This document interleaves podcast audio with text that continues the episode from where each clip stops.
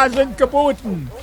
20 Dollar für diesen herrlichen Spiegel aus Europa. Höre ich mehr? Überlegen Sie, meine Damen und Herren, wessen Antlitz er einst gespiegelt haben mag. Fürsten, Königinnen und Kaiser. Wer weiß, welche Geschichte dieses edle Stück hat. Also, bietet jemand mehr als 20 Dollar? Niemand? Na schön, wie Sie meinen. 20 Dollar zum ersten, 20 Dollar zum zweiten und 20 Dollar zum dritten. Verkauft an die Dame mit dem Hut. Herzlichen Glückwunsch. Mensch, Justus, die Versteigerung deines Onkels hier auf dem Schrottplatz ist ja ein Riesenerfolg. Das kannst du laut sagen, Peter.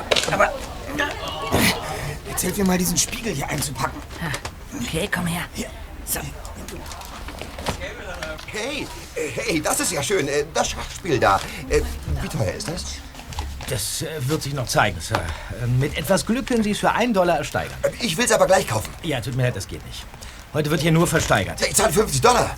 Das wäre wahrscheinlich ein guter Preis, aber vorhin hat mir schon jemand anderes die gleiche Frage gestellt.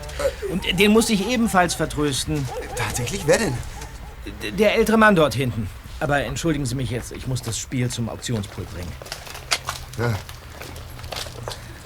Kommen wir zum nächsten Stück, einem wunderbaren Schachspiel aus Holz. Die Figuren sind handgeschnitzt. Vielleicht hat das Spiel mal einem russischen Großmeister gehört. Ein erstes Gebot? Ein Dollar, 5 Dollar. Fünf Dollar also. sechs Dollar, 10. 20 Dollar. Aha, ich sehe, wir haben mindestens einen Schachliebhaber im Publikum. 30. 35, 40. 50.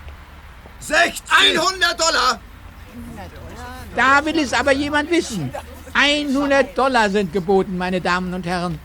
Höre ich äh, mehr? 200. 250. 300. 400. 500. 1000. Irgendetwas stimmt hier nicht. Dieses, dieses Schachspiel ist niemals 1000 Dollar wert. Trotzdem bieten diese beiden Verrückten sich um Kopf und Kragen. Da ist doch irgendwas faul. 1200. 1500. 1500 Dollar wurden geboten von dem Herrn im Mantel. 2000. 2300. 2000. 500. Ich biete 4000 Dollar. 4000 Dollar sind geboten. Nun, der Herr rechts. Sind Sie bereit mitzugehen? Es scheint, als wäre damit die Obergrenze erreicht. 4000 Dollar zum ersten, 4000 Dollar zum zweiten und 4000 Dollar zum... 5000. 7000. 7000. Ich habe Sie gehört, keine Sorge. 7000 Dollar also für dieses wahrlich einmalige Schauspiel, äh, Schachspiel. Höre ich mehr? 7000 Dollar zum ersten, 7000 Dollar zum zweiten und wenn sich niemand mehr meldet, dann hebe ich den Hammer und sage wirklich und wahrhaftig 7000 Dollar zum dritten.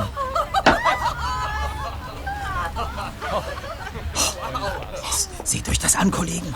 Der Mitstreiter stapft wütend davon. Ich fass es nicht. Nun, verehrte Besucher, ich denke, das ist die ideale Gelegenheit für eine kleine Pause. In 20 Minuten machen wir weiter. Nun, guter Mann, da haben Sie Ihren Mitstreiter ja erfolgreich ausgebotet. Oh, äh, darf ich Ihnen noch einen Kaffee zur Stärkung anbieten und ein Stück Kirschkuchen? Der geht selbstverständlich aufs Haus. Äh, nein, danke. Ich, ich würde lieber gleich bezahlen. Mit, mit Kreditkarte, wenn es Ihnen nichts ausmacht. Moment. So, hier. Bitte, ich war auf diesen Betrag nicht vorbereitet. Ja, selbstverständlich. Dann äh, begleiten Sie mich doch bitte ins Büro. Ich komme auch mit, Mrs. Jonas, ja? Nein, nein, nicht Stabob. Du packst dem netten Herrn das Spiel ein. Aber sei vorsichtig. Ja, ja, ist schon klar. Dann kommen Sie bitte mal mit, guter Mann.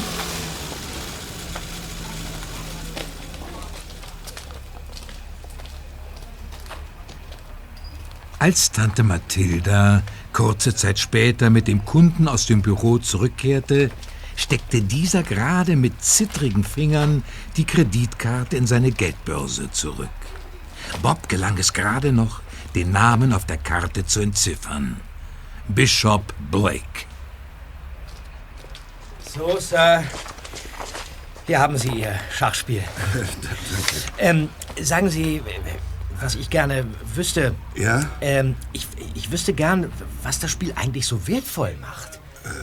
Ich hätte nie damit gerechnet, dass jemand so viel Geld dafür bieten würde. Es, es ist besser, wenn du das nicht weißt. Und warum? Ich sage dazu nichts weiter. Schön. Gut, ähm, brauchen Sie äh, eine Tasche? Nein, nein, nein, danke. Es geht schon nicht.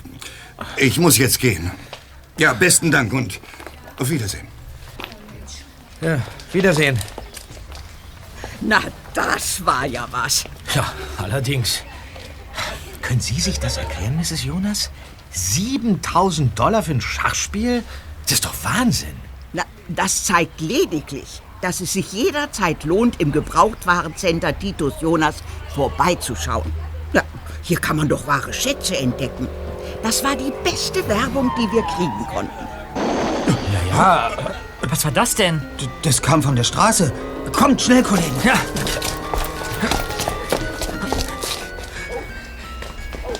Da liegt ein Mann auf dem Boden. Ja, das ist Mr. Blake.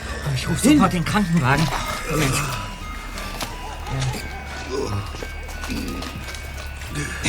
Hallo? Mr. Blake. Können Sie mich hören? Sam, Sam, Chick. Was? Und, und, und wo ist Ihr Schachspiel, Mr. Blake? Sam, Chickarelli. Halten Sie durch, Mr. Blake. Alles wird gut. Alles wird gut. Peter ist der Krankenwagen unterwegs. Mr. Blake geht es wirklich nicht gut. Ja, ja, ja, ja, ja, der Krankenwagen kommt. Freunde, nicht nur vom Auto und dem Täter fehlt jede Spur. Ne? Auch das Schachspiel ist verschwunden.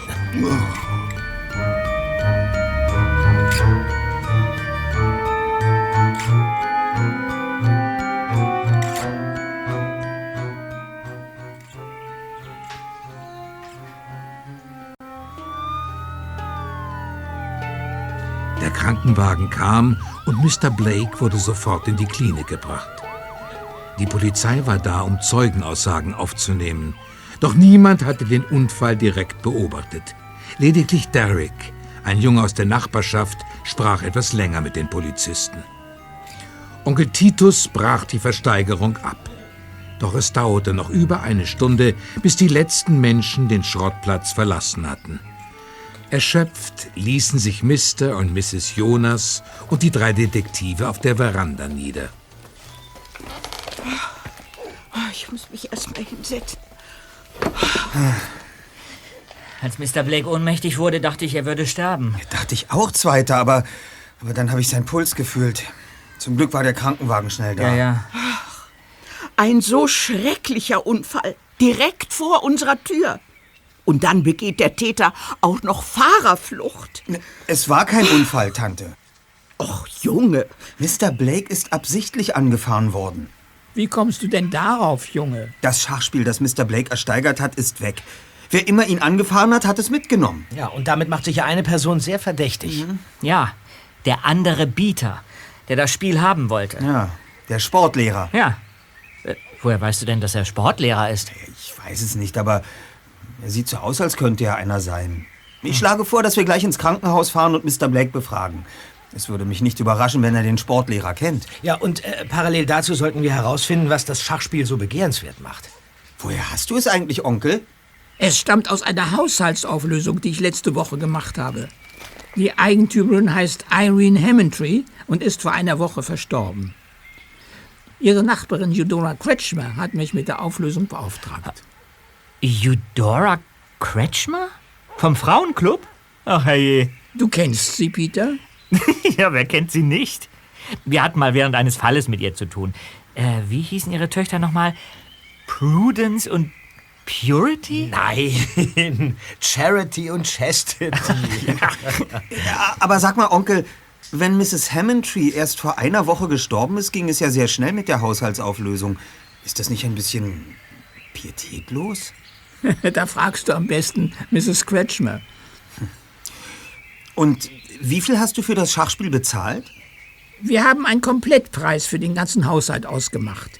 Äh, Das war ein völlig normaler Preis. Überhaupt nichts Besonderes, wenn du das meinst. Also, das klingt nicht so, als hätte Mrs. Kretschmer eine Ahnung vom tatsächlichen Wert des Schachspiels gehabt.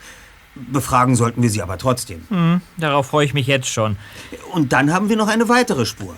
Sam Ciccarelli. Ja, Bitte, wer oder was? Sam Ciccarelli. Ich nehme an, das ist dein Name. Wie immer man das schreibt, es, es waren die letzten Worte von Bishop Blake, die er mir zugeflüstert hat, bevor er das Bewusstsein verlor.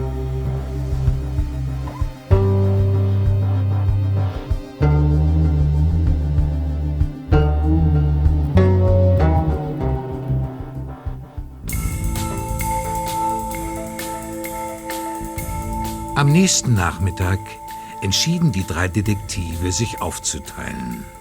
Peter sollte Mr. Blake im Krankenhaus aufsuchen. Bob wollte recherchieren, wer oder was Sam Ciccarelli war, während Justus sich auf den Weg zu Mrs. Kretschmer machte. Unterwegs zu ihr entdeckte er Derek, den Jungen, der gestern mit der Polizei geredet hatte. Justus bremste sein Rad und begrüßte ihn freundlich. Hallo, Derek. Hey Justus, hast du schon gesehen? Wir stehen alle in der Zeitung. Ein ganz großer Artikel in der Rocky Beach Today von deinem Onkel und der Versteigerung und dem Schachspiel und dem Unfall und allem. Schau mal. Gib mal her. Und da stehe ich. Der einzige Zeuge des Unfalls, ein Junge aus der Nachbarschaft, gab der Polizei einige sachdienliche Hinweise, die bis Redaktionsschluss jedoch noch nicht zur Ergreifung des Täters führten. Was genau konntest du denn beobachten, Derek? Hast du den Unfall wirklich gesehen? Naja, nicht direkt, aber ich hatte gute Sicht. Ich habe nämlich auf dem Zaun gesessen. Allerdings habe ich mich erst umgesehen, als es geknallt hat. Und dann war ich auch mit der Kamera nicht schnell genug, weil ich mich ja umdrehen musste und Angst hatte, ich würde runterfallen. Moment, Moment, Moment. Hast du gerade Kamera gesagt? Ja klar, sonst hätte ich der Polizei ja gar nichts zeigen können. Wie, du hast den Unfall gefilmt? Eben nicht. Ich habe die Versteigerung gefilmt. Ich wollte gerade ausmachen, da hat's geknallt. Und dann habe ich das Auto eben noch mit draufgekriegt. Einen dunklen Pontiac. Aber das Nummernschild kann man nicht erkennen. Und hat die Polizei das Video schon? Na klar, die versucht das Bild irgendwie schärfer zu kriegen. Könnte ich das Video auch haben? Ermittelt ihr denn in dem Fall? So ist es. Cool. Lasst ihr mich mitmachen? Ich habe schließlich alles gefilmt. Wenn du willst, kannst du mich jetzt zu Mrs. Kretschmer begleiten. Mrs. Kretschmer vom Frauenclub?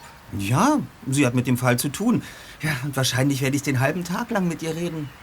Och, weißt du was? Da geh mal besser alleine hin, Justus. Oh, Aber wenn du magst, überspiele ich das Video kurz auf einen USB-Stick.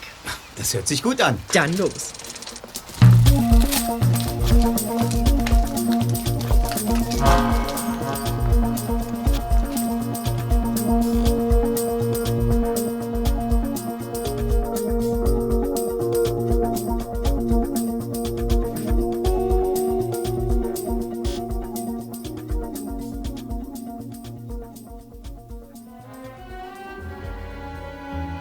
Zur gleichen Zeit befand sich Peter im Memorial Hospital am Krankenbett von Mr. Bishop Blake. Es war ein Einzelzimmer. Der alte Mann hatte die Augen geschlossen und in seinem Unterarm steckte ein Infusionsschlauch.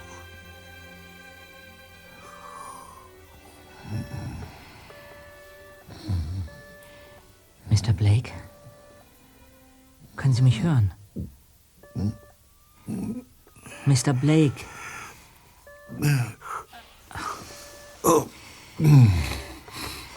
Wie geht es Ihnen, Sir? Bitte erschrecken Sie nicht. Ich, ich bin hier, weil ich Sie etwas fragen möchte. Wer. Wer bist du? Mein Name ist Peter Shaw. Ich war gestern bei der Versteigerung. Wissen Sie, was passiert ist, nachdem Sie die Versteigerung verlassen haben? Jemand. Äh, jemand hat mich angefahren? Das stimmt, Sir. Ja. Können Sie sich an den Unfall erinnern? Ja. Ja, es gab einen, einen schrecklichen Knall. Äh, Ich bin. Ich glaube, ich bin durch die Luft geflogen. Äh, nein, mehr, mehr weiß ich nicht. Haben Sie den Wagen gesehen oder den Fahrer? Äh, nein. Nein. Äh, Das Schachspiel. Wo ist es? Äh, Das weiß ich leider nicht. Das, äh, das. Schachspiel ist verschwunden. Was? Verschwunden? Wieso, Bitte, verschwunden? bitte regen Sie sich nicht auf, Mr. Was? Blake. Regen Sie sich nicht auf. Vielleicht hat der Mann, der bei der Versteigerung mitgeboten hat, es gestohlen. Äh. Das vermuten wir jedenfalls. Ja. Äh, meine Freunde und ich sind nämlich Detektive und ermitteln in diesem Fall. Ah. Warten Sie, ich gebe Ihnen unsere Karte. Hier, das ist unsere Karte. Äh, Moment, Moment, ich muss, ich muss erst mal meine Brille aufsetzen. Äh, ja, hier, Ihre Brille. Ja. So. Aha. Die drei Detektive, wir übernehmen jeden Fall. Drei Fragezeichen. Erster Detektiv Justus Jonas, zweiter Detektiv Peter Shaw, Recherchen und Archiv Bob Andrews. Mhm. Ich, ich, ich muss was unternehmen, dringend. Äh, dabei können wir Ihnen doch helfen, Sir. Was? Wir versuchen ja bereits, den Täter ausfindig zu machen. Äh, Wissen Sie, wer der Mann auf der Versteigerung war? Nein. Nein, ich habe ihn noch nie gesehen. Tatsächlich? Nein. Äh, Wir dachten, sein Name könnte vielleicht Sam Ciccarelli sein. Sam Ciccarelli? Ja. Äh, Diesen Namen haben Sie meinem Freund Justus zugeflüstert, kurz bevor Sie ohnmächtig wurden. Ich, ich kenne niemanden mit diesem Namen. Dein, dein Freund muss sich verhört haben. Hör, hör zu, Junge, das Schachspiel ist wichtig für mich. Sehr wichtig, verstehst du? Ich muss es wieder haben. Ja, das haben wir uns schon gedacht. Also. Sonst hätten Sie nicht so viel Geld dafür bezahlt. Es, es, es muss sehr wertvoll sein. Du verstehst nicht. Es ist mehr als wertvoll. Mein Leben hängt davon ab. Ihr Leben? Ja. Aber warum denn? Oh. Sie haben Besuch? Entschuldigen Sie, Doktor, ich bin schon weg. Mir bitte. Finde das Schachspiel. Alles klar. Ich melde mich bald. Sie können uns auch jederzeit anrufen. Wärst du dann so freundlich, junger Mann, den Raum, in dem du nichts zu suchen hast, sofort zu verlassen? Ja, ja, ja äh, Verzeihung, also. Auf Wiedersehen dann und gute Besserung, ja? Ach, Mist, mein Portemonnaie. Ich warne Sie genau einmal, Alter. Lassen Sie alles, was mit dem Schachspiel zu tun hat, auf sich beruhen. Sonst wird Ihnen das, Das darf ja wohl nicht wahr sein. Was machen Sie denn da? Lassen Sie Mr. Blake in Ruhe.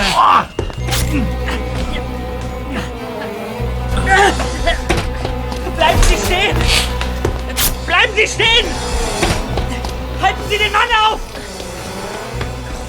Nix. Er ist nach oben gelaufen.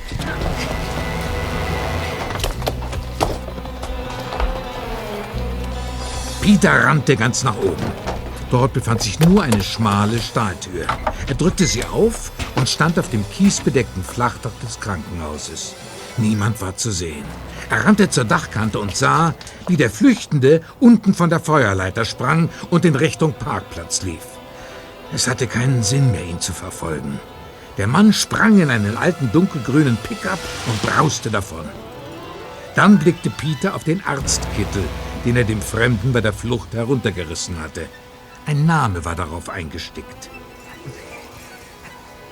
Carson Brewer, MD.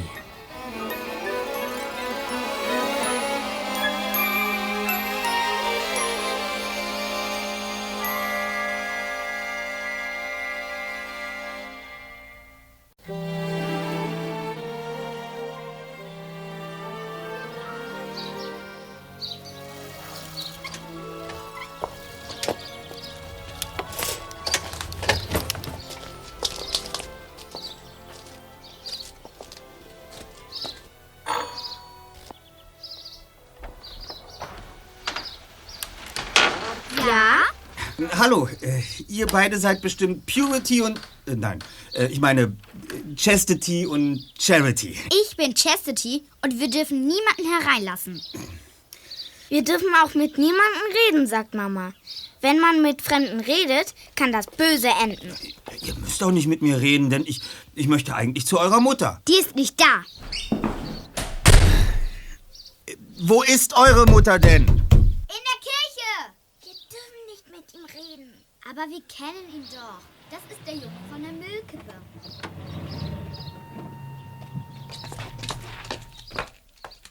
Das Fahrrad kannst du doch nicht mitten in der Einfahrt stellen. Was? Da kommt man ja überhaupt nicht mehr vorbei. Oh, hallo. Was willst du hier überhaupt, Justus? Ich, Ich, ähm, habe überhaupt keine Zeit. Oh. Heute Abend muss ich noch zu einer wichtigen Versammlung vom Frauenclub. Aber- es geht um die Dekoration für das Gemeindefest an Thanksgiving. Marcy Bronkowitz hat doch tatsächlich vorgeschlagen, es solle alles in grün und weiß gehalten werden. Ah. Grün und weiß! Zu Thanksgiving! Ist das zu fassen? Du wirst einsehen, dass ich da nicht fehlen kann. Selbstverständlich, Mrs. Kretschmer. Grün und Weiß sind vollkommen indiskutabel. Ich möchte Ihre kostbare Zeit auch nicht lange in Anspruch nehmen, sondern ich möchte Sie nur kurz fragen, was Sie mir über Irene Hammondtree sagen können. Ach, du bist wegen des Einbruchs hier, das hätte ich mir ja denken können. Aber wir hatten da schon wieder getratscht, dass ihr jetzt alles davon wisst. Ich habe doch nur mit Maud Espenson, Mrs. Hudson, den Kramers, den Myers, den Jacksons und Marcy Bronkowitz darüber gesprochen. Einbruch? Na, der Einbruch bei Irene, oder besser gesagt in Irenes Haus. Irene ist ja tot, das arme Ding. Mrs. Kretschmer, es wäre furchtbar nett von Ihnen, wenn Sie mir mehr darüber erzählen könnten. Auch über Mrs. Hammondtree. Also schön, aber nur fünf Minuten. Danke.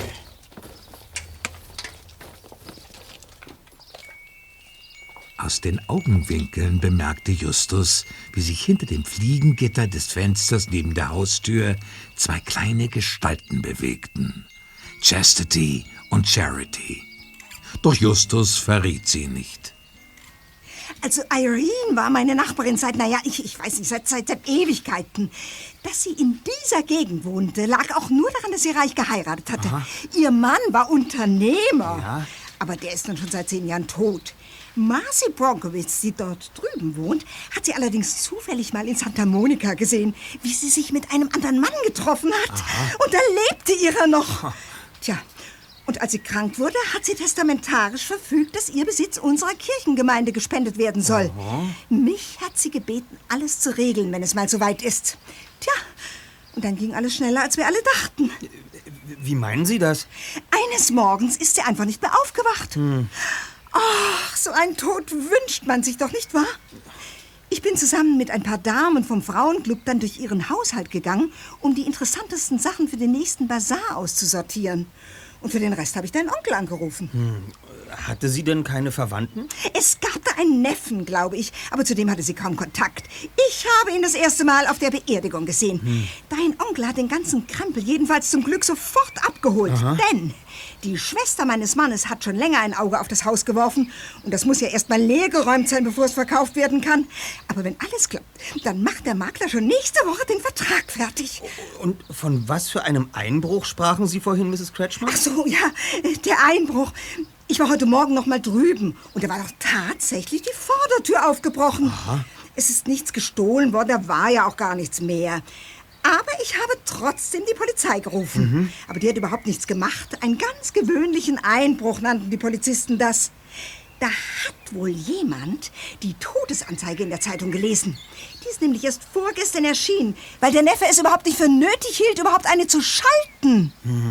Aber natürlich hat der Frauenclub sich erbarmt und selbst eine Todesanzeige in die Zeitung gesetzt. Äh, wo war ich jetzt stehen geblieben? Ähm, bei den... Ach ja, Ja. die Einbrecher haben wohl die Anzeige gesehen und sich gedacht, dass in dem Haus noch was zu holen wäre. Aha. Konnte ja keiner wissen, dass es schon leer war. Und, und sind Sie sicher, dass nichts gestohlen wurde? Absolut, sicher, absolut. Das Haus war komplett leergeräumt. Unter den Sachen, die mein Onkel mitgenommen hat, war auch ein Schachspiel. Erinnern Sie sich daran? Das Schachspiel. Oh ja, daran erinnere ich mich. Seltsam, dass du mich danach fragst. Warum ist das seltsam? Na, da stand doch dieser nette junge Mann bei mir vor der Tür, der sich nach Irenes Sachen erkundigt hat. Aha. War das zufällig ein großer, sportlicher Mann, etwa Anfang 30 mit dunklen Haaren? Ach, du kennst ihn?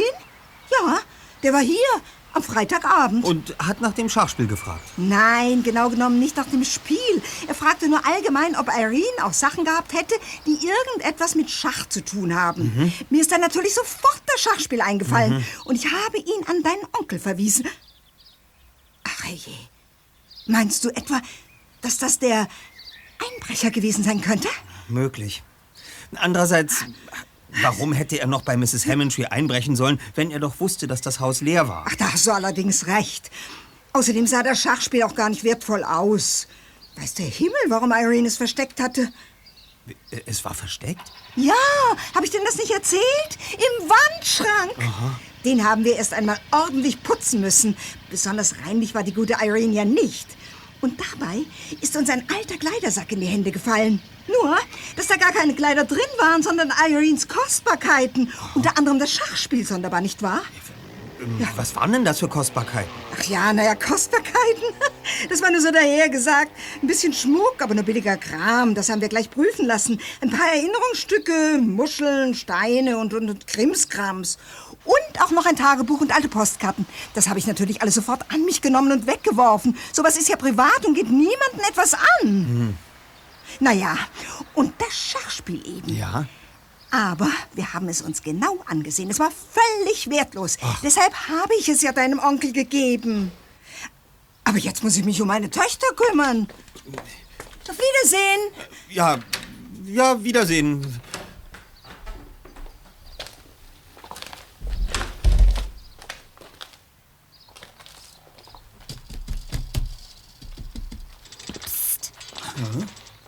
Hier, hinter dem Fliegengitter.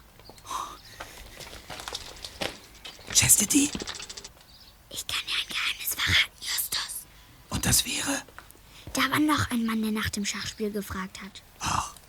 Und wer war das? Charity. Chastity. Ich muss weg.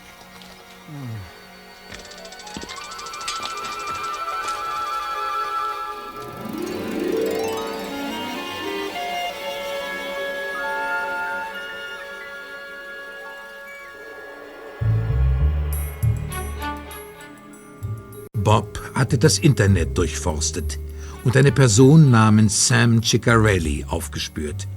Sie wohnte in den Bergen nördlich von Malibu. Eine Stunde später stand Bob mit einem Blumenstrauß vor einer imposanten Villa und klingelte an der Haustür. Während er wartete, fielen ihm deutliche Kratzer rund um das Türschloss auf. Offensichtlich war es geknackt worden. Ja, bitte. Guten Tag, Sir. Ähm, sind Sie äh, Sam Ciccarelli? Der bin ich. Jemand hat an Sie gedacht und Flower Power Malibu schickt Ihnen diesen kleinen Blumengruß. Flower Power Malibu bringt Freude in den Tag. Tatsächlich. Ja. Reizend, danke sehr. Auf Wiedersehen. Ähm, Einbruch? Wie bitte? Ja, wie ich sehe, hat hier jemand äh, die Tür aufgebrochen. Und das ist noch nicht sehr lange her, sonst hätten Sie das Schloss schon ersetzt. Das ist sehr klug beobachtet. Ist denn was gestohlen worden? Also ich wüsste wirklich nicht, was dich das angeht, Junge. Gar nichts, natürlich. Es ist nur so eine Berufskrankheit. Als Blumenbote. Äh, ich bin nicht nur Blumenbote, sondern ich bin auch Detektiv, zusammen mit meinen Freunden. Ein Detektiv? Tatsächlich. Oh, interessant. Und du klärst Einbrüche auf? Äh, auch, ja. Oft äh, werden wir aber auch engagiert, um verlorene Dinge wiederzufinden. Momentan suchen wir zum Beispiel ein Schachspiel. Also, ein Schachspiel zu verlieren, das muss man aber auch erstmal können. Ja, es wurde nicht verloren, sondern es ist gestohlen worden. Und ein Mann ist deswegen schwer verletzt im Krankenhaus gelandet. Er heißt Bishop Blake. Bishop Blake, sagt Ihnen der Name etwas? Warum sollte mir der Name denn etwas sagen? Hätte er sein können. Nein, nein, der sagt mir nichts. Aber weißt du was? Ich glaube, du bist ein schlauer Bursche. Vielleicht sollte ich dich beauftragen. Hier ist tatsächlich eingebrochen worden. Warum kommst du nicht rein und siehst dich um? Vielleicht entdeckt dein geübtes Auge Spuren, die ich übersehen habe? Ja, okay. Schön. Kurzen Blick kann ich ja mal riskieren. Dann komm doch rein. Okay. Sieh dich einfach ganz in Ruhe um. Ja, ja, okay. Mhm. Oh, wow, der Pool auf Ihrer Terrasse. Nicht schlecht. Möchtest du etwas trinken? Glas Wasser vielleicht. Kommt sofort. Danke. Was hat es denn mit dem gestohlenen Schachspiel auf sich? Äh, das wissen wir selbst noch nicht so genau. Äh, könnte ich vielleicht mal einen Blick auf die Terrasse werfen? Ich ich, glaube, ich, ich habe da vielleicht was entdeckt. Nur zu.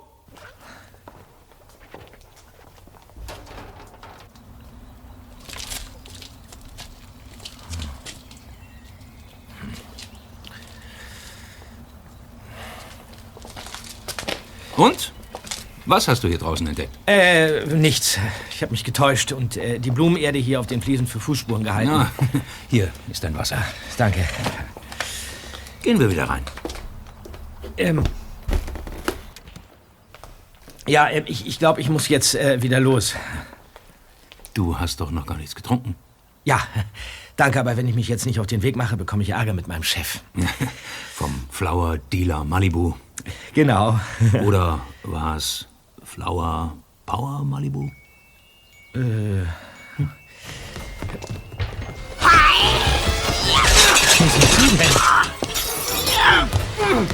Äh, ich verschwinde da mal. Du bleibst schön hier, Bürschchen. Äh, Ich, ich denke gar nicht dran. Bob zögerte nicht und stürzte auf die Terrasse.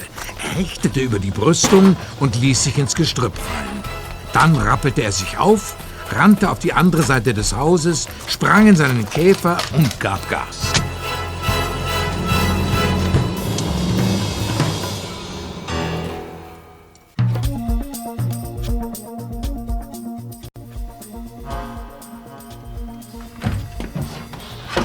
Just, Just, du glaubst nicht, was eben passiert ist. Was denn? Ich komme gerade aus dem Krankenhaus und da hätte der Arzt fast Bishop Blake erwürgt. Aber es war natürlich gar kein Arzt. Der Sportlehrer war es allerdings auch nicht. Aha. Trotzdem habe ich den Ärger bekommen, nachdem er abgehauen war. Aber wenigstens konnte ich sehen, was er für ein Auto fährt. Ein dunkelgrünen Pickup nämlich. Wo ist denn Bob überhaupt? Keine Ahnung, Zweiter. Ich bin selbst gerade erst von Mrs. Kretschmer zurückgekommen. Deshalb lautet mein Vorschlag. Setz dich, nimm dir einen Keks, sammle deine Gedanken und versuch deinen ereignisreichen Vormittag erneut zusammenzufassen. Ja? Ein Keks. Ah. Wo sind die Kekse?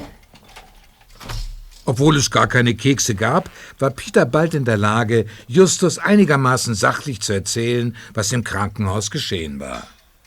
Und als ich auf die Station von Mr. Blake zurückkehrte, da war da schon ein Riesenauflauf. Drei Schwestern und fünf Pfleger und eine Oma, die behauptete, ich hätte sie fast umgerannt. Und ein Arzt, der sich als Dr. Brewer herausstellte, dem der Kittel geklaut worden war. Alle dachten natürlich, ich wäre der Böse. Ja, aber dann ist eine Ärztin gekommen, die erzählt hat, dass fünf Minuten nach mir noch jemand nach Mr. Blake gefragt Ja. hätte. Und, und äh, die Beschreibung passte genau auf den falschen Arzt. Trotzdem wollten sie mich nicht mehr zu Blake lassen. Hey, Freunde. Bob! Bob? Oh, das war vielleicht ein Tag. Ich muss erst mal unbedingt was trinken. Ja.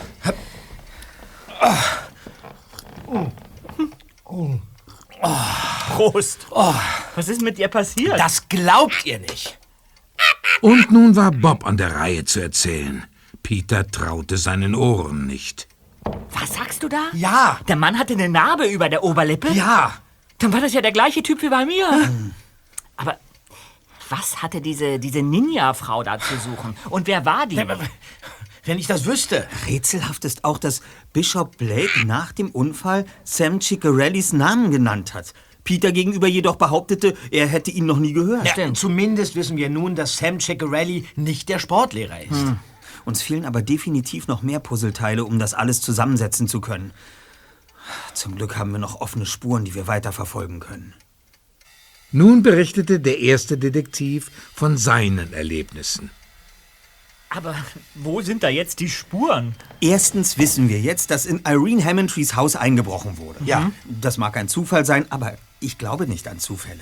Zweitens ist Mrs. Kretschmer im Besitz einiger persönlicher Dokumente von Mrs. Hammondtree, die für uns von Interesse sein könnten. Was denn für Dokumente? Eudora Kretschmer hat mir erzählt, dass sie das Tagebuch angeblich sofort weggeworfen hätte, weil es ja niemanden etwas anginge. Ja, und? Ja, wer wirklich glaubt, dass Mrs. Kretschmer das Tagebuch ihrer Nachbarin wegwirft, der hebt jetzt die Hand. Ach so, ja. Ja, darauf kannst du lange warten, Erster. Und deshalb lohnt sich ein weiterer Besuch bei unserer Lieblingsfrauenclub-Vorsteherin. Aber möglichst, wenn sie selbst gar nicht da ist. Hm. Willst du etwa bei ihr einbrechen und das Tagebuch stehlen? Hm, das wird nicht nötig sein. Prudence und Purity werden uns helfen. Mensch, die heißen Chastity und Charity. Äh, Das ist mir ganz egal. Ja, und warum sollten diese Quetschmer-Zwillinge dir helfen? Weil sie ein Geheimnis haben. Ach was? Und dann habe ich vorhin noch etwas Interessantes herausgefunden. Ist nicht wahr? Und das wäre? Ich habe bereits den kurzen Film gesichtet, den Derek von der Auktion aufgenommen hat. Unser mutmaßlicher Sportlehrer ist ein Sportlehrer, Kollegen. Was? Woher willst du das wissen? Weil auf dem Film deutlich zu erkennen ist, dass er unter seiner Jacke ein Poloshirt der Fitnesskette Phoenix Sports trägt. Und die Filialen aus der Gegend habe ich eben alle angerufen und mich als Kunde eines Personal Trainers ausgegeben, der leider seine nächste Stunde absagen musste. Nein. Und ich habe einen Volltreffer gelandet. Der Mann heißt Bradley und arbeitet in der Filiale in Venice. Heute Abend um sechs beginnt seine Spätschicht. Du bist der Knaller, Just. Ja. ja, leider hat mir die Frau am Empfang seinen Nachnamen nicht genannt. Wir müssen uns also heute um halb sechs auf den Parkplatz des Phoenix Sportcenters in Venice begeben und auf Bradley warten. Da können wir dann auch gleich seinen Wagen auf Unfallspuren untersuchen und... So, Moment, Kollege. Schalt den Verstärker ein. Justus Jonas von den drei Detektiven? Hallo, wer ist denn da? Hört auf, das Schachspiel Jojo. Und haltet euch von Bischof Blake fern. Wer sind Sie? Jemand, der es ernst meint. Das nächste Mal stürzt jemand vom Dach. Oder kann nicht mehr über die Terrasse fliehen. Aufgelegt.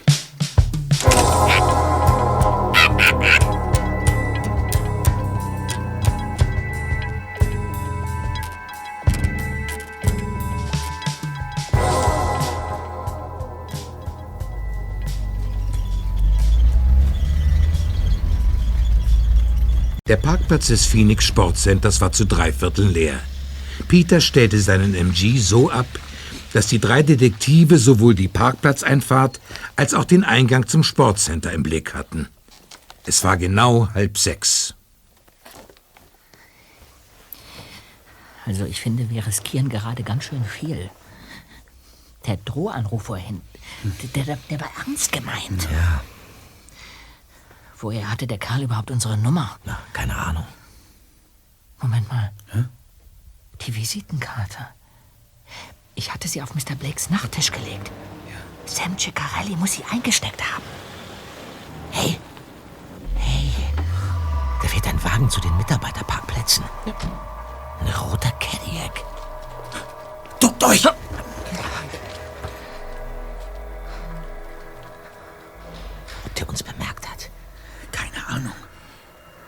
Fälle ist es kein dunkler Pontiac, wie Derek mir irrtümlich berichtet hat. Ja, aber Bradley könnte Mr. Blake trotzdem über den Haufen gefahren haben. Es soll ja Leute geben, die zwei Autos besitzen oder sich eins leihen. Hat er aber nicht. Und woher weißt du das?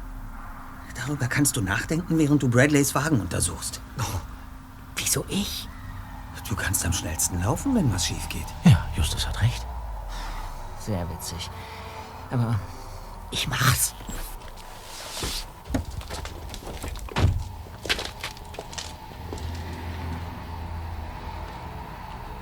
So unauffällig wie möglich schlenderte der zweite Detektiv auf den roten Cadillac zu, sah sich noch einmal um und warf dann einen Blick durch die Seitenscheibe. Am Rückspiegel baumelte eine kleine Schachfigur. Plötzlich zwitscherte ganz in der Nähe ein Vogel. Bauchfliegenschnepper.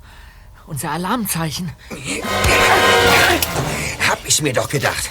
Was soll das hier werden? Hä? Autoradio klauen oder Sprit abzapfen? Antworte, Junge, oder ich brech dir alle Knochen.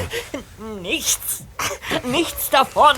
Ich, ich wollte nur einen Blick in Ihr Auto werfen. Erzähl doch keinen Mist. Hey, lassen Sie ihn los! Legt euch nicht mit mir an, Jungs. Ich werde locker mit euch fertig. Ja, ja, ohne Zweifel, aber dann würden wir Sie wegen Körperverletzung anzeigen und ich weiß nicht, ob Ihnen das recht wäre, Bradley. Was? Woher kennst du meinen Namen? Lassen Sie Peter los und ich erkläre es Ihnen. Was ist hier los? Moment mal. Dich kenne ich doch. Du bist der Junge, der gestern bei der Versteigerung auf dem Schrottplatz war. Ja, Bob Andrews. Sie haben gestern versucht, ein Schachspiel zu ersteigern, wurden aber von einem Mann namens Bishop Blake überboten und haben dann das Gelände ziemlich schnell verlassen. Ja und? Nachdem Mr. Blake wenige Minuten später auf die Straße getreten war, ist er von einem Auto angefahren und schwer verletzt ins Krankenhaus gebracht worden. Wir haben in diesem Fall ermittelt und eine Zeit lang gemutmaßt, Sie seien der Täter. Aber wir haben uns getäuscht. Just, wieso bist du da so sicher? Weil Bradleys Cadillac einen kaputten Auspuff hat. Und genau der war zu hören, kurz nachdem Bradley den Schrottplatz verlassen hatte. Ja. Und zwar bevor Bishop Blake das Gelände verließ. Im Zusammenhang mit dem Unfall war der Cadillac wiederum nicht zu hören. Äh, Ich verstehe trotzdem überhaupt nichts. Wir sind Detektive. Und wir haben Ihren Wagen lediglich genauer in Augenschein nehmen wollen, um mehr über Sie und Ihre Beweggründe herauszufinden, fast 7000 Dollar für ein augenscheinlich wertloses Schachspiel zu bezahlen. Ach. Ja, aber nun, da wir wissen, dass Sie nicht der Unfallfahrer sind, können wir Sie auch direkt fragen. Warum waren Sie bereit, so viel Geld für dieses Schachspiel auszugeben? Ja. Also schön. Kommt mit ins Studio und dann erkläre ich euch alles. Genau das wollten wir hören. Kommt, Kollegen. Ja. Los.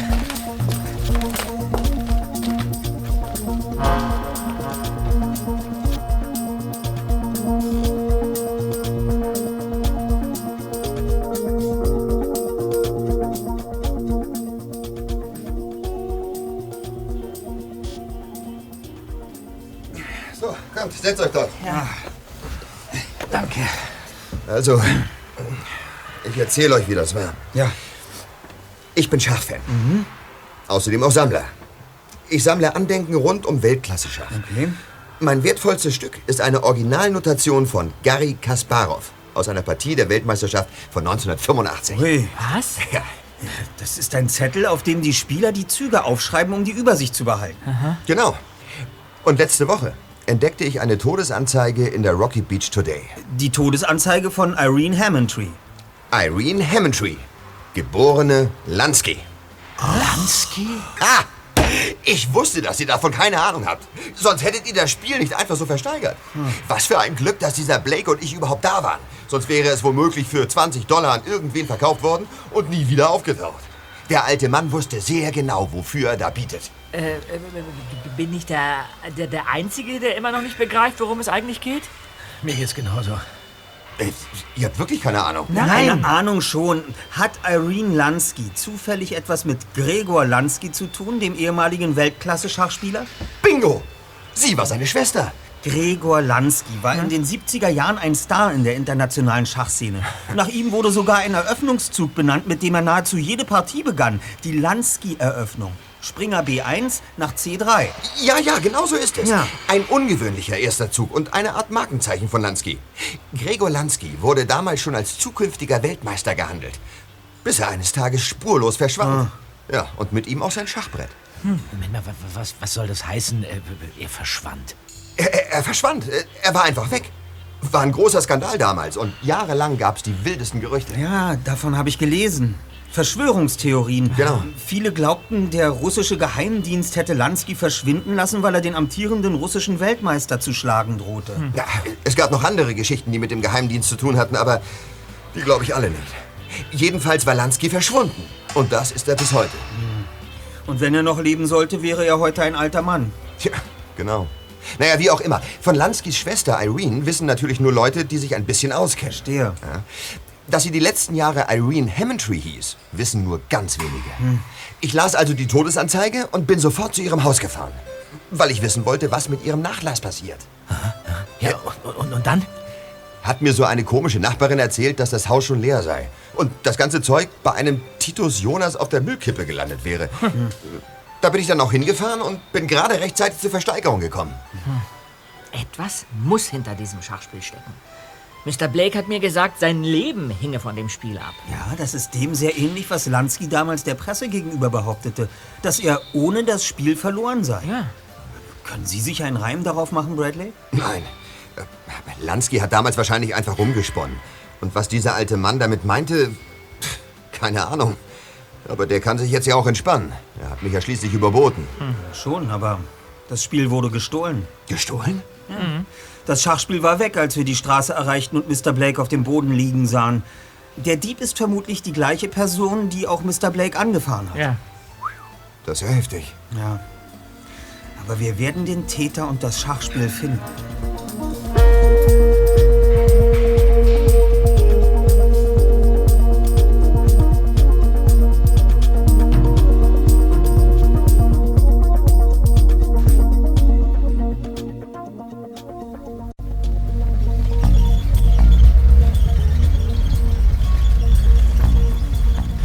An der Kreuzung geradeaus, Zweiter. Fahren wir denn nicht zum Schrottplatz zurück, Erster? Nein, wir fahren zu den Kretschmers. Oh. So, wegen des Tagebuchs, verstehe.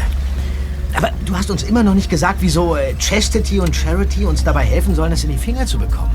Das werdet ihr ja dann sehen, Kollegen. Hm. Okay.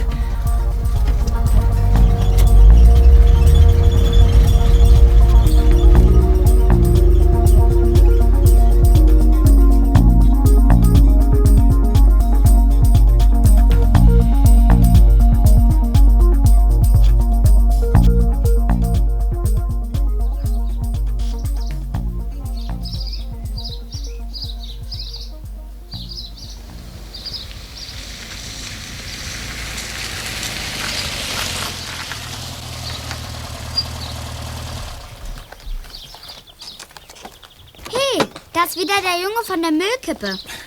Hallo. Wir dürfen mit niemandem reden. Wenn man mit Fremden redet, kann das böse enden. Aber ihr habt heute schon mal mit mir geredet. Das war Chastity, nicht ich. Du hast mir ein Geheimnis verraten.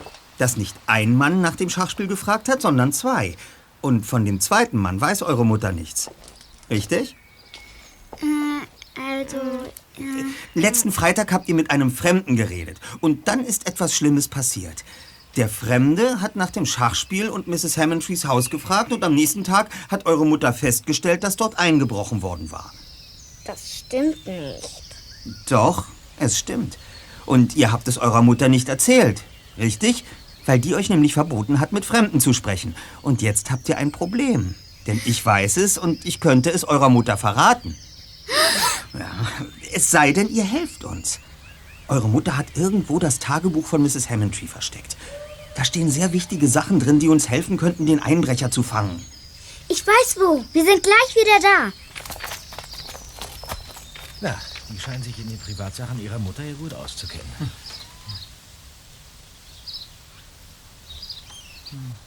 Ja, da sind sie ja schon wieder. Seht ihr? Aber wir geben euch die Sachen nicht. Mama merkt das sofort. Und dann kriegen wir doch noch Schimpfe. Ihr dürft nur reingucken. Und nur kurz. Damit Papa nichts merkt. Der guckt Football. Ach, keine Sorge, das dauert nur ein paar Minuten. Ich mache Fotos von den Seiten. So. Nochmal. Augenblick. Jetzt. Sagt mal, ihr beiden, der Mann, der nach Mrs. Hammondtrees Haus gefragt hat, war der alt? Ja, mindestens 100. Und der hatte einen Spazierstock. Die Haarfarbe weiß ich nicht. Er trug einen Hut und eine Harry Potter Brille. Oh. Das klingt nicht nach unserem falschen Arzt. Nein, das klingt nach jemand ganz anderem.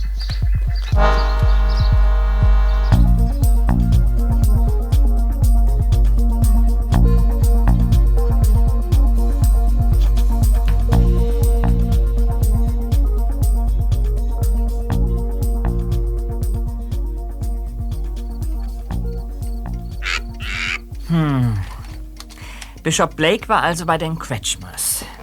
Ja. Könnte es denn sein, dass er am Ende in Mrs. Hammondtrees Haus eingebrochen ist? Aber Blake ist ein alter Mann. Das hat nichts zu sagen. Wir sollten ihn zumindest mit einem kleinen Fragezeichen versehen. So, ich habe inzwischen die Fotos von dem Tagebuch auf unserem Rechner, Freunde. Ja? Interessant. Es gibt hier ein paar Stellen, die sehr, sehr aufschlussreich sind. Wie meinst du das? Naja, hier steht zum Beispiel, neuerdings erzählt mir Gregor immer, ich soll auf mich aufpassen, darauf achten, ob ich vielleicht beobachtet werde und ihm dann sofort Bescheid sagen, aber dazu in eine Telefonzelle gehen. Er glaubt, er wird verfolgt. Ach ja, oder hier, Früher hat er ein paar unglückliche Dinge in Interviews gesagt über den Kommunismus und wie viel besser man sich in der Sowjetunion um den Schachsport kümmert. Wird er etwa beschattet? Das verstehe ich nicht. Wer soll ihn denn damals beschattet haben und, und warum? Was hat das mit Kommunismus zu tun? Der Kommunismus ist eine politische Idee. Und um dir jetzt die Details zu ersparen, Zweiter, es ist die Ideologie, der die Politik der osteuropäischen Staaten unter Führung der Sowjetunion früher folgte. Das weiß ich. Die Kommunisten sind die Bösen, richtig? Gut und Böse gibt's im Märchen, aber nicht im echten Leben. Aber die Sowjetunion war jahrzehntelang der erklärte Erzfeind der Vereinigten Staaten. Ja, deshalb war es früher nicht ratsam, sich öffentlich positiv über den Kommunismus zu äußern. Früher wurden Kommunisten hier regelrecht verfolgt und als Landesverräter bestraft. Ja, aber dass ein Mann wie Gregor Lansky für die Russen etwas übrig hatte, das kann ich mir allerdings gut vorstellen. Ja, russische Schachspieler wurden in ihrem Land ähnlich wie Sportler stark gefördert. Ja. Die waren echte Stars, während Schach in der westlichen Welt damals nicht sehr wichtig genommen wurde. Ja, tatsächlich änderte sich das erst ein wenig mit Lansky selbst, weil er der erste Amerikaner war, der mit den russischen Weltklasse-Spielern mithalten konnte. Plötzlich bot sich eine Chance, Russland beim ewigen Wettstreit zwischen Ost und West in einer weiteren Disziplin zu schlagen. Im Schach. Ja, und da war es natürlich doppelt blöd, wenn der einzige Mann, der das vielleicht schaffen konnte, auch noch öffentlich erklärte, dass er die Politik der Russen eigentlich ganz gut findet. Naja. So, und jetzt kommt hier ein wirklich spannender Teil aus dem Tagebuch. Hört euch das mal an. Ja? Gregor ist schon wieder umgezogen, zum zweiten Mal in diesem Jahr. Er fühlt sich nicht mehr sicher in seiner Wohnung, sagt er, und glaubt, dass auch das neue Apartment verwanzt ist. Außerdem trägt er sein verdammtes Schachbrett ständig mit sich herum. Er sagt, es trägt ein Geheimnis und sein Leben hängt von diesem Brett ab. Und wenn ihm je etwas zustoßen sollte, müsste ich ihm versprechen, es an mich zu nehmen und es niemals aus der Hand zu geben. Ich glaube, er leidet immer mehr an Wahnvorstellungen. Ich halte es nicht mehr aus, deshalb ist es neulich passiert. Ich war mit Gregor zum Essen verabredet. Wir waren allein im Lokal. Gregor hatte wie immer sein Schachbrett dabei. Irgendwann ging er auf die Toilette, ließ das Brett liegen und schärfte mir ein, es nicht aus den Augen zu lassen. Ja? Ich handelte ohne nachzudenken. Ich nahm das Brett an mich und versteckte es. Gregor kam zurück und ich behauptete, ein Fremder sei hereingestürzt und habe sich das Brett geschnappt und wäre wieder verschwunden. Gregor war außer sich vor Wut und Angst. Jetzt ist alles aus, sagte er. Sie würden ihn schnappen und wegsperren. Er müsse fliehen. Dann küsste er mich und war auf und davon. Ich weiß nicht, in welchen Schwierigkeiten Gregor steckt. Ich weiß nur, dass sie etwas mit diesem verfluchten Schachbrett zu tun haben. Und entweder hört es auf, wenn das Brett verschwindet, oder ich löse eine Katastrophe aus. Aber ich gehe das Risiko ein, sonst werde ich meinen Bruder für immer verlieren. Wow. Mann, das ist ja richtig dramatisch. So kam das Schachbrett also in Irenes Besitz. Und Gregor Lansky verschwand von der Bildfläche. Ich nehme an, er tauchte bei seiner Schwester nie wieder auf. Ah, falsch angenommen, Just. Nach Lanskys Verschwinden machte Irene eine schwere Zeit durch. Die Presse bekam schnell Wind davon, dass der berühmte Schachspieler verschwunden war und belästigte sie. Irene machte sich schreckliche Vorwürfe. Sie glaubte, dass sich ihr Bruder umgebracht hätte. Sie untersuchte das Schachspiel, aber sie fand nichts. Eines Tages tauchte ihr Bruder plötzlich wieder auf. Und dann? Er war die ganze Zeit auf der Flucht gewesen und lebte nun unter falschem Namen. Sie war erleichtert, erzählte ihm aber nicht, dass sie die Diebin war. Denn er hatte sich sehr verändert. Zum Positiven. Er war viel ruhiger geworden. Ah, ja. Wartet, ähm, da war so eine Stelle. Ja, wo? Ah, hier, genau. Ich muss dieses Geheimnis bewahren, ihm zuliebe. Irgendwann wird er begreifen, dass ihn in Wirklichkeit niemand verfolgt. Er wird aufhören zu fliehen und ein ganz normales Leben führen. Wer ist denn das jetzt? Moment. Äh, Herr Stärker. Ist schon geschehen. Äh, Justus Jonas von... Erreiche ich euch endlich? Wo habt ihr denn den ganzen Tag gesteckt?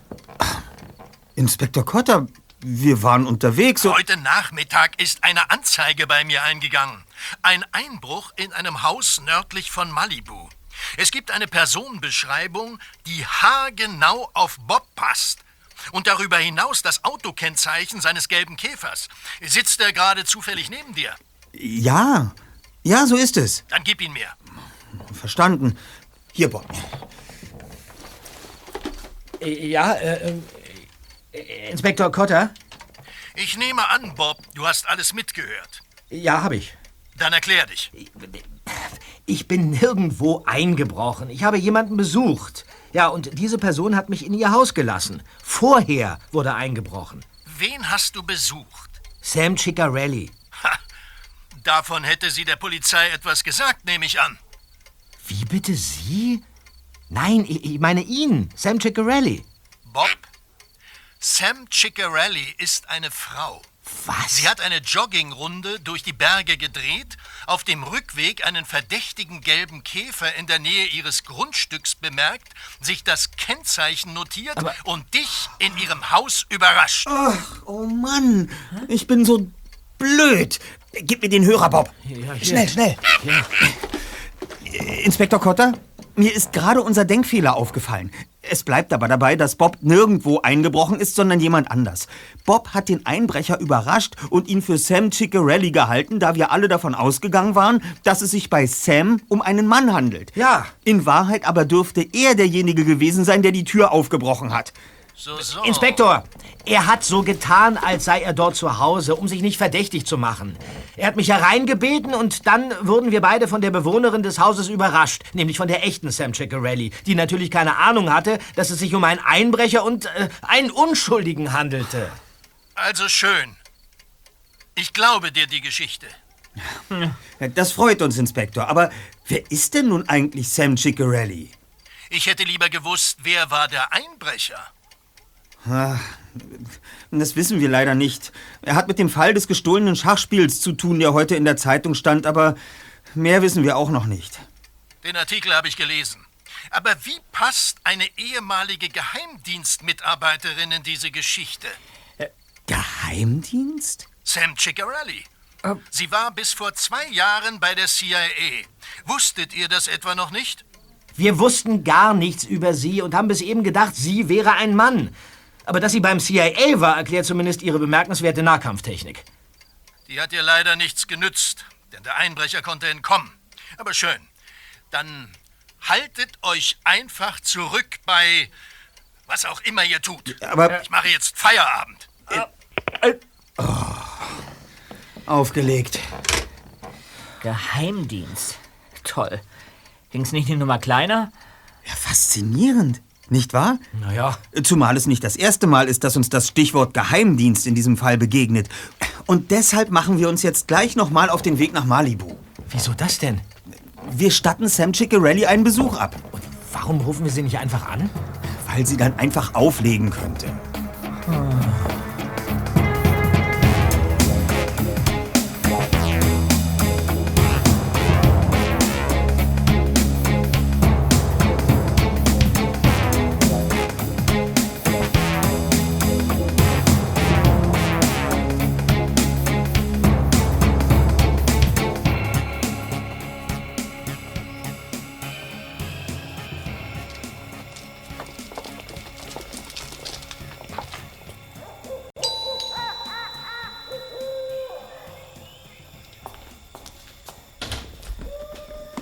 Guten Abend, Madame.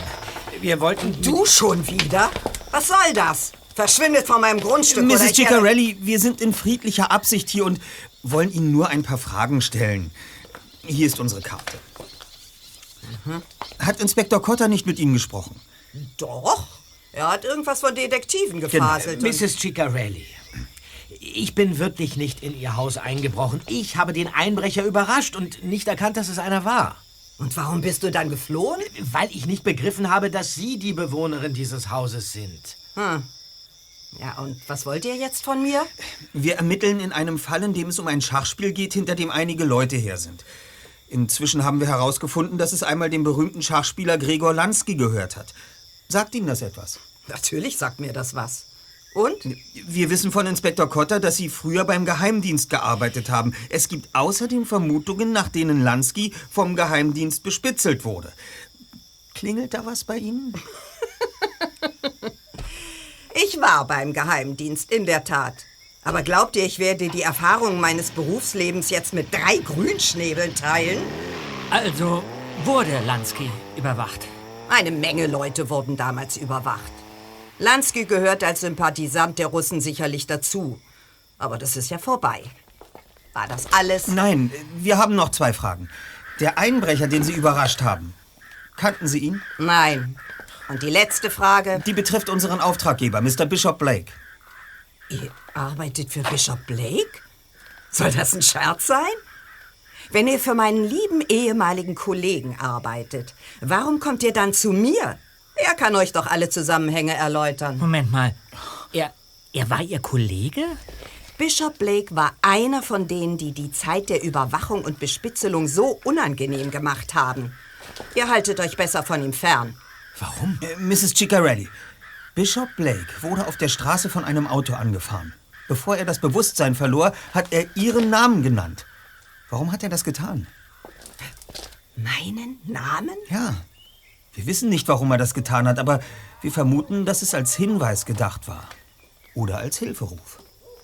Das war kein Hilferuf. Das war eine Warnung.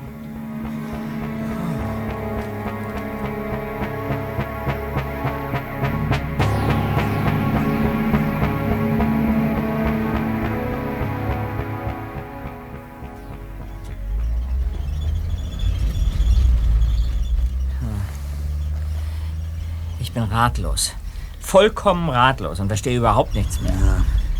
Bishop Blake war ebenfalls beim Geheimdienst.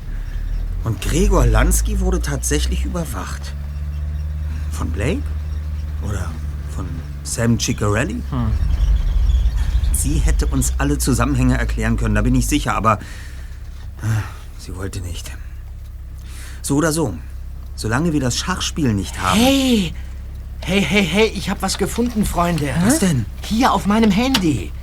Da ist ein Eintrag von einer der letzten Seiten aus dem Tagebuch. Fünf Jahre nachdem Irene das Schachspiel hatte verschwinden lassen. Dann lass mal hören. Passt auf. Gregor ist auf der Hut, lebt in Deckung vor einer unbekannten Gefahr, von der ich bis heute nicht genau weiß, ob sie eingebildet ist oder nicht. Das weiß vielleicht nicht einmal Ruth. Ähm, das ist die Frau, die er in der Zwischenzeit kennengelernt und geheiratet hat. Aber abgesehen davon ist Gregor ein liebevoller Ehemann und seit gestern Vater. Ich bin Tante geworden. Ruth und er haben ihren Sohn Griffin genannt. Griffin Silverman. Er trägt Ruths Nachnamen, weil Gregor immer noch Angst hat, dass seine falsche Identität auffliegt. Der Kleine ist wohlauf. Und Achtung, jetzt kommt's. Er ist mit einer Hasenscharte zur Welt gekommen, aber sie ist nicht stark ausgeprägt und kann bestimmt bald operiert werden. Na, Freunde, ist jemand bereit, an einen Zufall zu glauben? Nein, das Alter kommt auch ungefähr hin. Unser geheimnisvoller falscher Arzt und Einbrecher ist also Gregor Lanskys Sohn. Ja, Wahnsinn. Nanu, wer mag denn das sein? Hey, das ist Derek. Gib mir das Handy, Bob. Komm her.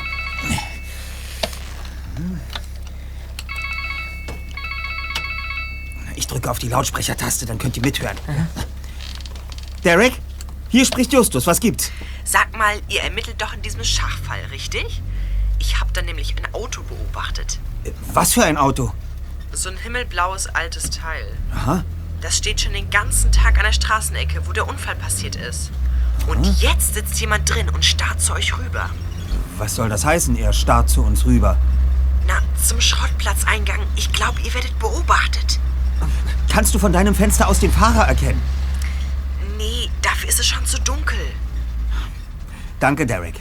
Da hast du uns zum zweiten Mal sehr geholfen. Gute Nacht dann. Gute Nacht.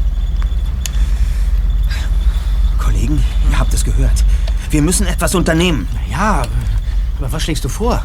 Wir fahren sofort zum Schrottplatz zurück, parken aber in einer Nebenstraße und observieren das Fahrzeug. Schön. Dann drücke ich mal auf die Tube. Ja.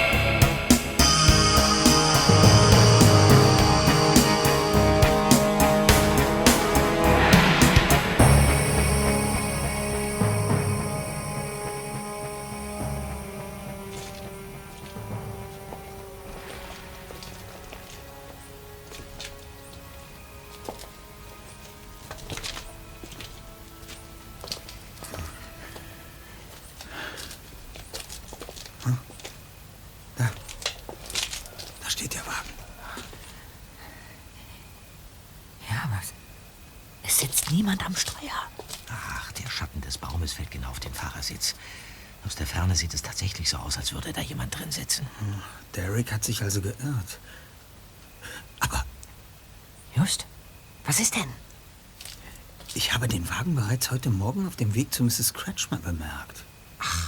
Ja, ja, das stimmt. Und gestern hat er auch schon hier gestanden. Ich habe direkt neben ihm gehockt, während wir uns um Mr. Blake gekümmert haben. Könnte das vielleicht der Wagen von Bishop Blake sein? Hm. Blake war bestimmt mit dem Wagen hier. Die Frage ist nur, weshalb befinden sich hier auf der Fahrbahn Bremsspuren? Weil da jemand gebremst hat? Ja, exakt. Bevor es gestern geknallt hat, haben Bremsen gequietscht. Da hat jemand versucht, sein Auto zum Stehen zu bringen, aber. Aber warum sollte jemand bremsen, wenn er einen Menschen überfahren will? Aber Mr. Blake wurde doch überfahren. Aber nicht mit Absicht. Der Fahrer hat versucht, den Zusammenstoß zu verhindern. Dass er danach trotzdem abgehauen ist, steht auf einem anderen Blatt. Aber wenn Bishop Blake nicht absichtlich angefahren worden ist, dann... Dann war der Fahrer womöglich auch nicht der Schachspieldieb. Ach. Ja, ja. Und das hieße wiederum... Dass das Schachspiel eventuell gar nicht gestohlen wurde. Kollegen, hat jemand von euch eine Taschenlampe dabei? Äh, ich nicht. Äh, hier, ich. Dann gib her.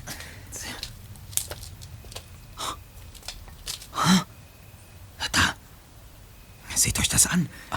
In dem Fußraum des Beifahrersitzes liegt Bishop Blakes Spazierstock. Moment. Auf der Auktion hatte Blake seinen Spazierstock noch bei sich. Also muss er, bevor er angefahren worden ist, den Stock noch in seinen Wagen gelegt haben. Ja. Er schließt also die Beifahrertür auf und legt den Stock hinein. Mhm. Dann geht er um seinen Wagen herum, um die Fahrertür aufzuschließen. Ja. Und die ist unverschlossen. Was verrät uns diese Tatsache, Kollegen? Ja, dass, dass Blake gerade einsteigen wollte, als er angefahren wurde. Genau. Und deshalb hatte er seinen Autoschlüssel in der Hand, denn er wollte ja jeden Moment losfahren. Ja. Also wird er ihn kaum wieder in die Manteltasche gesteckt haben. Habt ihr einen Schlüssel gesehen, als Blake auf der Straße lag? Äh, nein. Aber, aber vielleicht liegt er ja unter, unter dem... Justus, gib mir mal die Taschenlampe. Hier.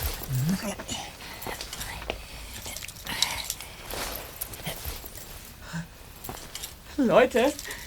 Tada! Nein. Da ist er. Schnell, Zweiter, schließ den Kofferraum auf. Ja. Bin schon dabei. Oh. Kollegen, das gibt es doch nicht. Der Kasten mit dem Schachspiel. Ja, ist es denn zu fassen? Die ganze Zeit suchen wir nach äh, falschen Ärzten, Sportlehrern und anderen Personen. Und dabei liegt das Schachspiel die ganze Zeit direkt vor unserer Haustür. Mr. Blake hat nur geglaubt, dass das Spiel gestohlen wurde, weil ich ihm erzählt habe, dass es verschwunden ist. Ja. Er konnte sich ja nicht mehr erinnern. Was ich aber nicht verstehe, warum wurde es nicht gestohlen? Dafür gibt es nur eine logische Erklärung. Der Unfallfahrer hatte absolut nichts mit dem Schachspiel zu tun. Okay. Dann schlage ich vor, dass wir jetzt herausfinden, was das Brett so wertvoll macht. Und dann ist der Fall gelöst. Ja, einverstanden. Los, gehen wir zurück in die Zentrale. Ja, okay.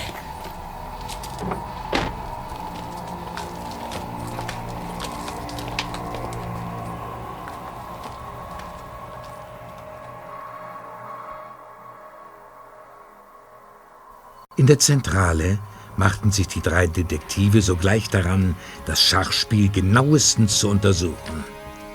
Justus entdeckte schließlich, dass die einzelnen Schachfelder offenbar nicht miteinander verleimt, sondern irgendwie ineinander gesteckt waren.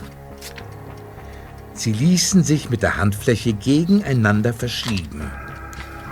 Plötzlich löste sich ein Teil und Justus hatte das Feld C3 in der Hand.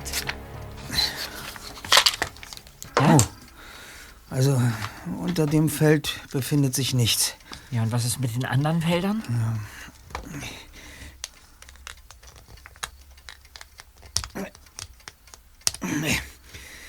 Die sitzen alle fest. Ist ja auch logisch. Sonst würden ja alle Felder herausfallen, wenn man das Brett auf den Kopf stellt. Ja, also wie ich dich kenne, Erster, wirst du den Rest der Nacht in der Zentrale verbringen und weitersuchen. Aber es ist schon 1 Uhr und ich muss dringend ins Bett. Also, ich bin raus aus der Nummer, Leute. Hey, ich komme auch gleich mit. Wartest du noch fünf Minuten, Peter? Ja. Ich fahre nur noch schnell den Rechner runter, ja? Ach, sorry, Bob, aber ich kann wirklich nicht mehr. Komm jetzt mit oder bis morgen? Äh, Dann vergiss es. Bis morgen, ja? Ja, bis morgen. Schlaf gut. Nacht. Ciao. Gute Nacht. Ciao.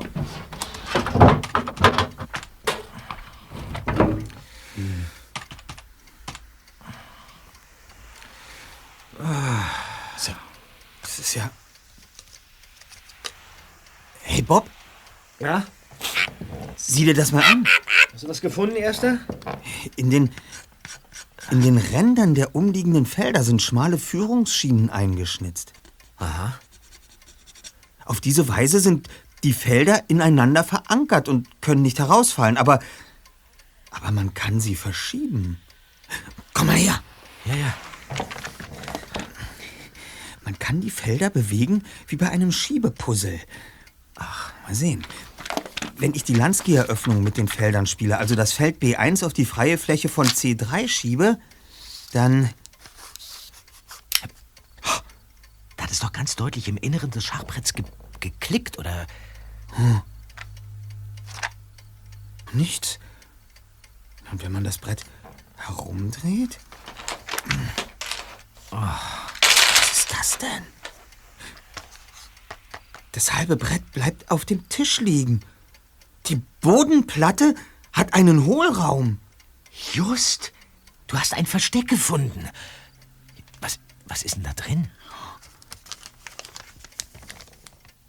Ein kleiner Umschlag. Ja, und da, da ist noch was. Das sieht aus wie ein, wie ein Farbband für eine alte Schreibmaschine. Das ist ein Mikrofilm. Und was bedeutet das? Das bedeutet, dass Gregor Lansky damals wirklich überwacht wurde. Und zwar zu Recht. Er war nämlich ein Spion. Ja, das. Da habt ihr es also doch herausgefunden. Peter, was. Äh, Mr. Silverman. Nehmen Sie die Pistole runter und lassen Sie ihn los. Ich, ich konnte nichts machen. Er hat mich draußen überwältigt. Gebt mir mein Schachbrett und lasst euch danach nie wieder blicken. Dann wird's bald.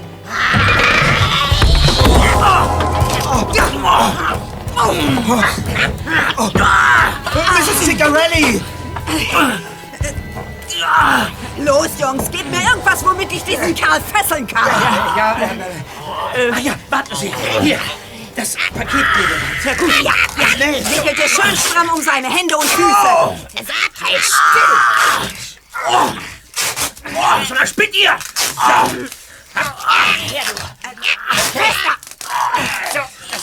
Das reicht. Mrs. Cigarelli, was machen Sie denn hier? Nachdem ihr eben bei mir wart, habt mir die ganze Geschichte keine Ruhe gelassen. Also bin ich hergefahren, um herauszufinden, wer ihr eigentlich seid und was ihr treibt. Ich hatte ja eure Visitenkarte. Aha. Verstehe. Aber dann habe ich gesehen, wie dieser Kerl euren Freund überfallen hat. Also bin ich ihnen nachgeschlichen. Und jetzt wüsste ich endlich gern, was hier überhaupt gespielt wird. Ja, da sind Sie nicht die Einzige. Also, Gregor Lansky war ein Spion für den russischen Geheimdienst. Ich habe das Geheimfach in dem Schachbrett entdeckt und diesen Mikrofilm darin gefunden. Und das beweist, dass Gregor Lansky nicht unter Verfolgungswahn litt.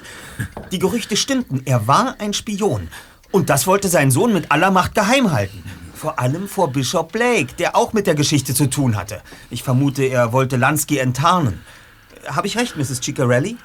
Das stimmt. Blake hat nach feindlichen Spionen gefahndet. Bishop Blake ist ein Monster. Er hat das Leben meines Vaters zerstört. Blake hat ihn immer noch gejagt, nachdem mein Vater längst aufgehört hatte, für den russischen Geheimdienst zu arbeiten. Können Sie das etwas genauer erklären? Mein Vater war ein weltberühmter Schachspieler, bis er eines Tages aus der Öffentlichkeit verschwand. Aber die ganze Wahrheit erfuhr ich erst vor drei Jahren, als er im Sterben lag. Was? Ihr Vater ist tot? Ja. Als junger Mann war er vom politischen System in der Sowjetunion sehr angetan. Die Welt dort schien ihm gerechter zu sein. Und es gefiel ihm auch, dass Schach dort einen sehr viel höheren Stellenwert hatte als hier. Viele Turniere fanden in der Sowjetunion statt. Und dort hatte man mitbekommen, dass er mit dem Kommunismus sympathisierte. Ja, und, und dann? Wurde er angesprochen, ob er für den sowjetischen Geheimdienst arbeiten wolle. Tja, mein Vater sagte ja und betätigte sich als Kurier. Hm. Zu diesem Zweck ließ er sich ein spezielles Schachbrett bauen. Aha. In dem Geheimfach transportierte er Dokumente von Ost nach West und von West nach Ost. Aber dann ist man ihm auf die Schliche gekommen. Ja. Ich kenne die Einzelheiten nicht, aber irgendwie war ihm Bishop Blake auf der Spur. Blake hatte eine Ahnung, aber keine Beweise. Doch mein Vater fürchtete ihn und lebte jahrelang in der Angst, entdeckt zu werden. Weiter. Eines Tages wurde sein Schachspiel am helllichten Tag aus einem Restaurant gestohlen. Mein Vater war sicher, dass Bischof Blake der Dieb war. Und so rechnete er fest damit, dass man ihn sofort festnehmen und anklagen und einsperren würde. Also tauchte er unter und nie wieder auf. Denn von diesem Tag an wurde er von Bischof Blake gejagt. Er musste seine Schachkarriere beenden, um seine Freiheit zu retten. All das habe ich erst am Ende seines Lebens erfahren. Ah, Und Sie wollten seinen Ruf und seinen Namen retten. Wenn ich das alles richtig verstehe, dann hatten weder Sie noch Ihr Vater eine Ahnung, wo das Schachspiel die ganze Zeit war. Nein. Wir dachten immer, dass Blake es damals gestohlen hätte und mein Vater ihm nur knapp entkommen wäre. Aber dann habe ich die Geschichte mit der Versteigerung und dem Schachspiel und dem Unfall in der Zeitung gelesen. Bischof Blakes Name wurde erwähnt. Sonst wäre ich gar nicht erst hellhörig geworden. Und da ist Ihnen klar geworden, dass es um das Schachspiel Ihres Vaters gehen musste. Warum sonst hätte Blake so viel dafür gezahlt? Wo es allerdings die ganze Zeit tatsächlich war, wenn Blake es nicht hatte. Und warum es dann so plötzlich wieder aufgetaucht ist. Davon habe ich keine Ahnung. Ja, das können wir Ihnen später noch alles erzählen und Ihnen auch die Tagebuchaufzeichnungen Ihrer Tante zeigen. Dann werden Sie alles verstehen. Und warum sind Sie in mein Haus eingedrungen? Weil Blake mir im Krankenhaus gesagt hat, dass Sie das Schachspiel hätten. Er hatte Ihren Namen erwähnt, nachdem er angefahren worden war, Mrs. Ciccarelli. Und mir gegenüber hat er behauptet, er hätte den Namen Sam Ciccarelli noch nie gehört. Ich verstehe überhaupt nichts mehr. Wie wäre es, Mrs. Ciccarelli, wenn Sie uns nun Ihre Version der ganzen Geschichte erzählen? Das sind Regierungsgeheimnisse. Das geht euch gar nichts an. Äh, Was machst du denn da? Ich sehe mir die Fotos an, die ebenfalls in dem Schachbrett versteckt waren. Und ich glaube, ich verstehe jetzt ein bisschen besser, was wirklich geschehen ist. Was denn, Justus? Was ist auf den Bildern zu sehen? Ja. Bishop Blake in jungen Jahren. Und zwar irgendwo im Ostblock, wie mir das Straßenschild in kyrillischer Schrift verrät. Er wurde heimlich dabei fotografiert, wie er sich mit einem Mann trifft und ihm ein Päckchen gibt. Habe ich's doch gewusst. Mein Leben hängt von diesem Schachspiel ab. Das hat nicht nur Ihr Vater immer wieder behauptet, Mr. Silverman, sondern auch Bishop Blake. Und mir ist jetzt auch klar, warum. Weil Blake nur scheinbar ein Agentenjäger war. Eigentlich war er selbst ein Agent. Ein Doppelagent. Doppel. Du, du meinst, er hat auch für die Russen spioniert? Für beide Seiten gleichzeitig Ja, so sieht es aus. Und diese Fotos sind der Beweis dafür.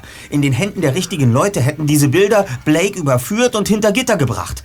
Aus irgendeinem Grund wusste oder ahnte Blake, dass Lansky im Besitz der Fotos war und dass sie vermutlich in dem Schachbrett versteckt waren. Also, also deswegen wollte er das Brett unbedingt haben. Ja. Nicht um Gregor Lanskis Leben zu zerstören, sondern um sein eigenes zu retten. Ja, und für Lansky waren die Fotos eine Art äh, Lebensversicherung. Er wusste, dass er in relativer Sicherheit war, solange er die Bilder hatte. Blake würde es nicht riskieren, ihn auszuliefern, solange er befürchten musste, dass Lansky ihn verraten würde. Und deshalb war das Schachbrett so wichtig. Ja. Für beide. Ja. Und Sie, Mrs. Ciccarelli, haben das die ganze Zeit gewusst. Ich habe es geahnt. Wir wussten damals, dass es einen Maulwurf beim Geheimdienst gab. Ich hatte Blake die ganze Zeit in Verdacht, aber mir fehlte der Beweis. Ein Beweis wie dieses Foto zum Beispiel. Und Blake ahnte, dass Sie ihm auf den Fersen waren? Ja. Deshalb hat er Ihren Namen genannt. Er dachte, er würde den Unfall vielleicht nicht überleben und er fühlte sich so von Ihnen verfolgt, dass nur Sie für ihn als Täterin in Frage kamen. Ja. Ja, und als du, Peter, ihn dann am nächsten Tag im Krankenhaus gefragt hast, hat Blake natürlich behauptet, den Namen Sam Ciccarelli nie gehört zu haben. Hm. Schließlich konnte es ihm nicht recht sein, dass wir drei zu ihr gehen und auf diese Weise womöglich sein Geheimnis lüften würden. Boah, mir brummt der Schädel. Was machen wir denn jetzt mit all dem Geheimwissen? Ihr könntet mich zum Beispiel von diesem Klebeband befreien. Ja, das werden wir sofort tun. Und dann schlage ich vor, dass wir alle gleich nach draußen gehen, den Grill anzünden und all diese Beweisstücke in Rauch auflösen. Was?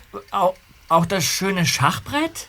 Und anschließend den Mantel des Schweigens über diese alte und eigentlich längst zu Ende gegangene Geschichte legen. Ja. Wir können alle froh sein, dass die Zeiten des Kalten Krieges vorbei sind. Oh ja.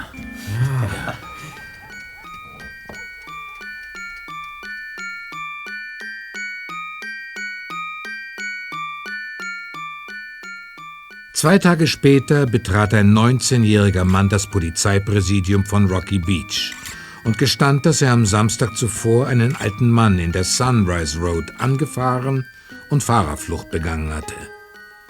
Er kam vor Gericht, doch da er sich freiwillig gestellt hatte, fiel seine Strafe milde aus. Einige Wochen nachdem er aus dem Krankenhaus entlassen worden war, zog Bishop Blake um. Er verließ Kalifornien und kehrte nie wieder zurück.